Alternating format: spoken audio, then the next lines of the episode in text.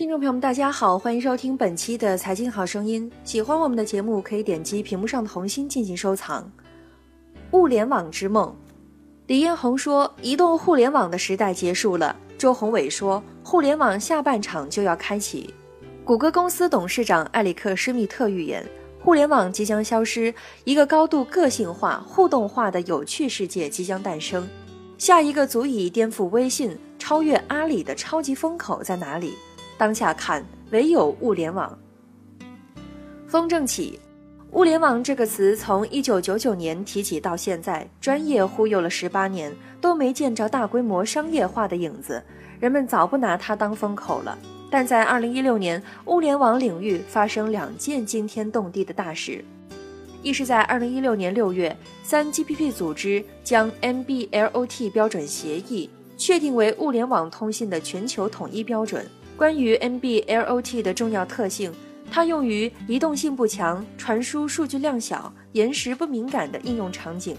比如智能抄水表，它比 GSM 网覆盖范围高十倍，地下管道也能通信全覆盖，一个基站接入设备量高达十万，电池不充电能让通信模块死扛十年，而成本仅需五美元。最重要的是，华为正是这一标准的发起者。二是在二零一六年十一月，经过艰苦卓越的努力和万分残酷的竞争，三 GPP 组织将华为的极化码方案确定为五 G 短码的最终方案，这成为中国在通信领域拥有重大话语权的标志性事件。五 G 技术被认为是物联网的标配，能提供低成本、低能耗、低延迟、高速度、高可靠性的通信。以支持物联网长时间、大规模的连接应用，比如智能汽车，时速跑上两百公里，5G 还要保证车与车、车与路的信号延时仅一毫秒。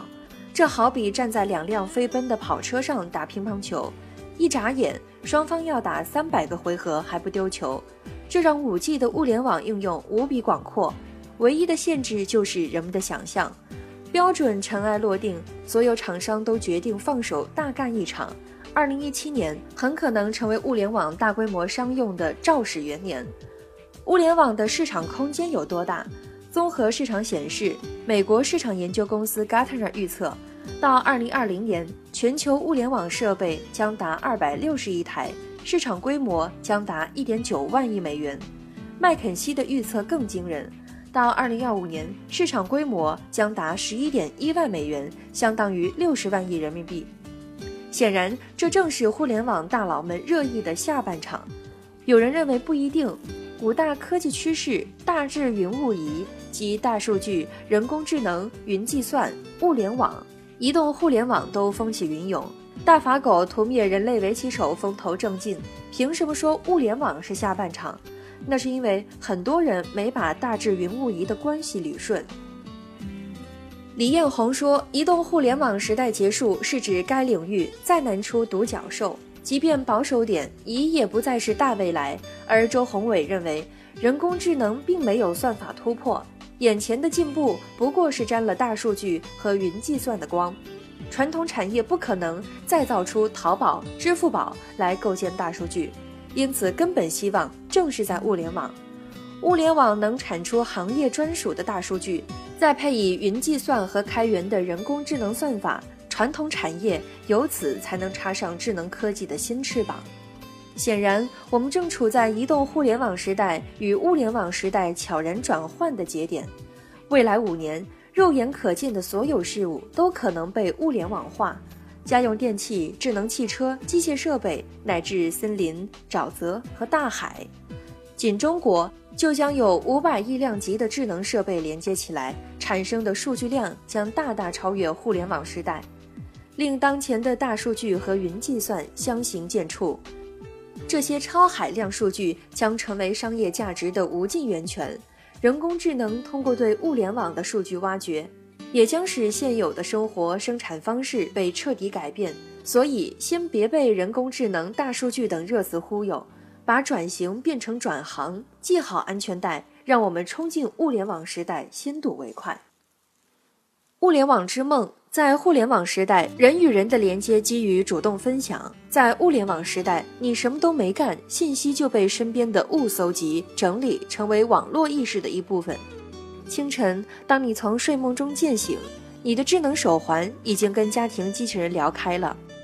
主子昨天睡晚了，根据数据分析，要来杯特浓的咖啡提神。空气净化器检测到有霾，悄然启动。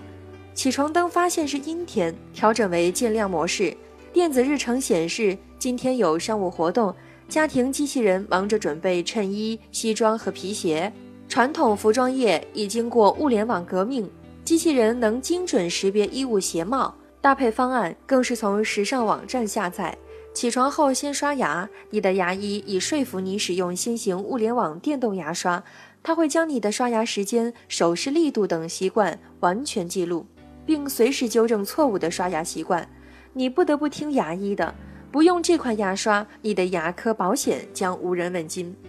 刷完牙，喝了精确控温杯中的咖啡，你还要穿智能跑鞋来次晨跑。现在的医保已大不相同，一个月不跑满二十万步，保费会便被医保人工智能翻一倍。奔跑中，心跳、血压、呼吸。步速、路线等被全面记录，并传回社区医院的云端。医院人工智能对比数据发现，你的心跳频率与往常略有不同。消息推送给保健医生，才发现你只是跑步时撞到了邻居王大妈，结果被他的狗追着狂奔了一段所致。回来后，家庭机器人已做好早餐。由于万物物联，酱醋油盐的罐子上都装有射频识别器，机器人连牙签都不会搞错。智能冰箱成了食物大管家，只要确定食品采购订单，冰箱会直接上网下单付费，食物采购完全不用操心。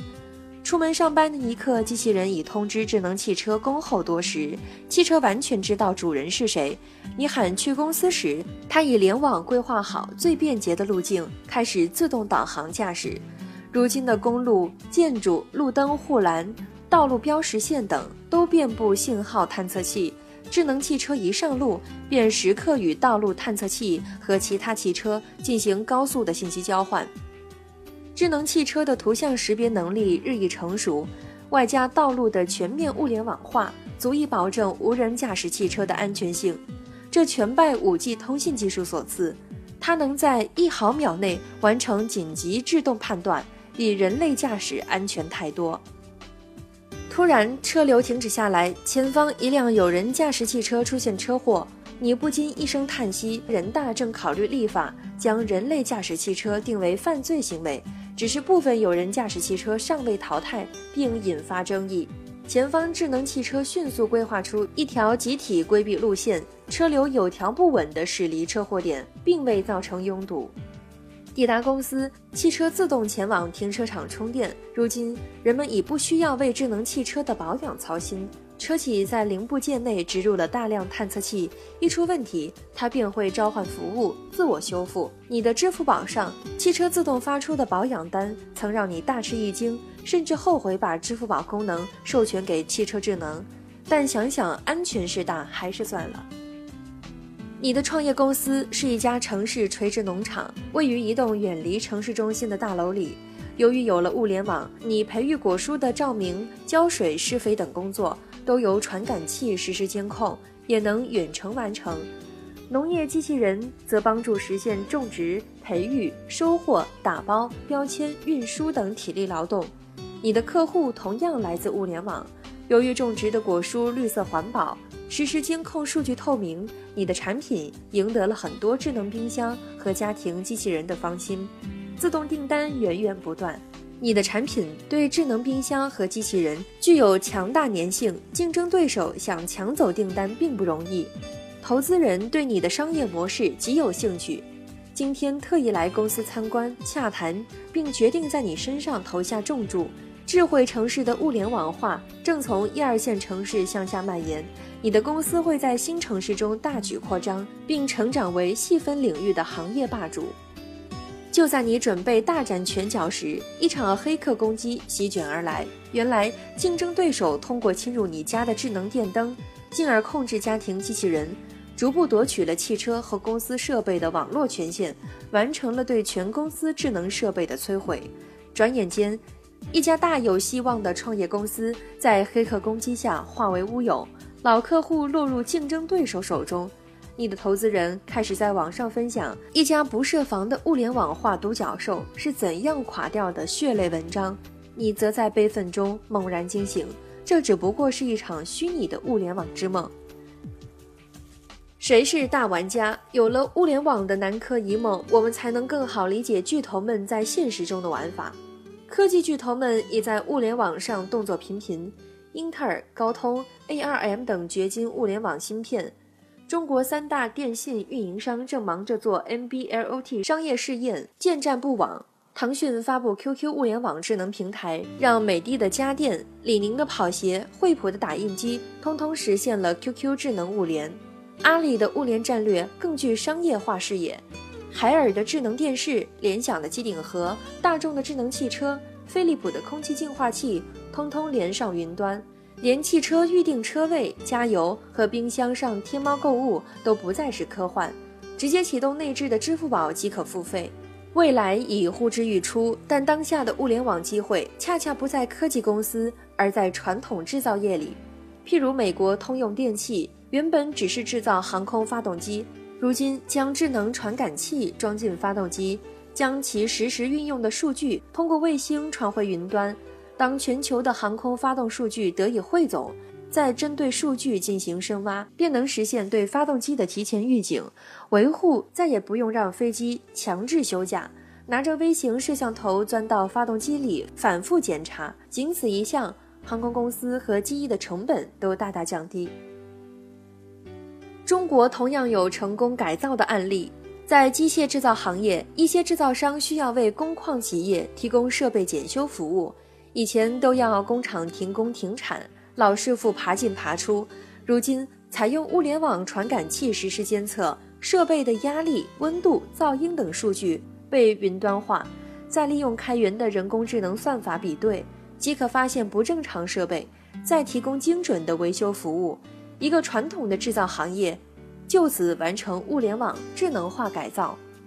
中国肺癌防治联盟也在2017年实施物联网战略，通过诊断设备的联网，积累肺癌检查的病理数据，再通过数据挖掘、联网诊断，便能大大提高早期肺癌患者的诊断率，避免大量患者在晚期才确诊的悲剧，从而挽救更多生命。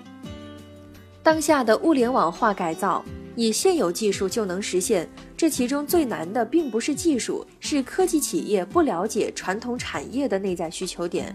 从而难以开发出有价值的应用。毕竟隔行如隔山，